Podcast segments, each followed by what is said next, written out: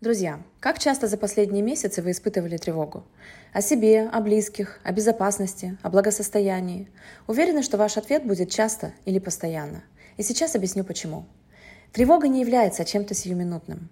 Не может быть так, что вы пребываете в спокойном состоянии, потом что-то происходит, вы пару минут тревожитесь и вновь возвращаетесь к умиротворению.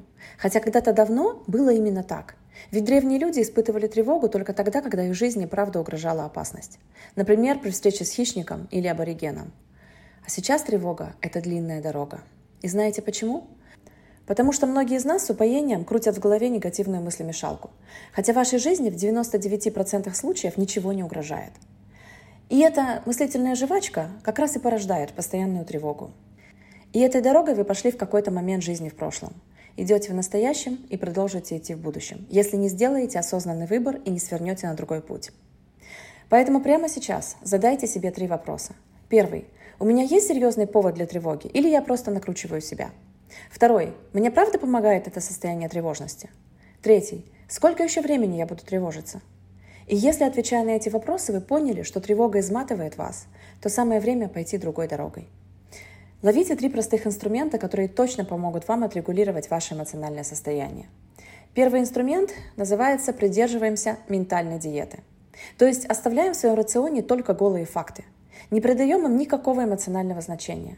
Действуем рационально согласно трем кругам, то есть очищаемся от негативных эмоций изнутри, сохраняем баланс в семье и только потом помогаем другим людям.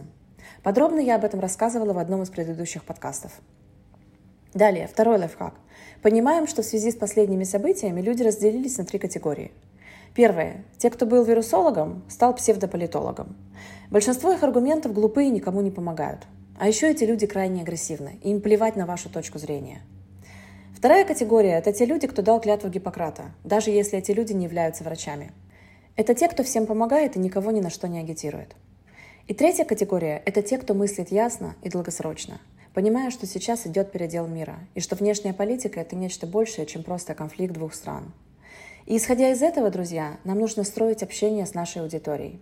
Ясен перец, что с первой категорией людей общаться нет смысла, даже если это ваши родные или друзья – и третий лайфхак. Пожалуйста, соблюдайте ментальную гигиену. Занимайтесь только своими делами. Не позволяйте фейкам и агитациям проникать в ваш мозг и делать там свое грязное дело. Тщательно фильтруйте новости. Читайте только те источники, в которых нет никакой пропаганды. И не ввязывайте споры с теми, кто точно все знает в кавычках. И сейчас напишите прямо под этим аудио, с каким пунктом вы испытываете больше всего сложностей и почему. Если вам нравятся мои подкасты, то обязательно оставьте небольшой отзыв прямо здесь на платформе. Я вам за это буду очень благодарна. С вами была Дарья Шанс. Пока.